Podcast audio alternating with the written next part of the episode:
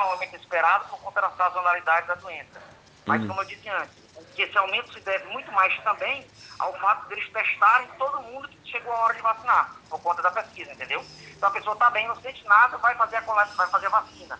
E eles colhem suave para fazer o teste, por conta do monitoramento. Eles vão achar pessoas que estão assintomáticas que não seriam percebidas em outros locais.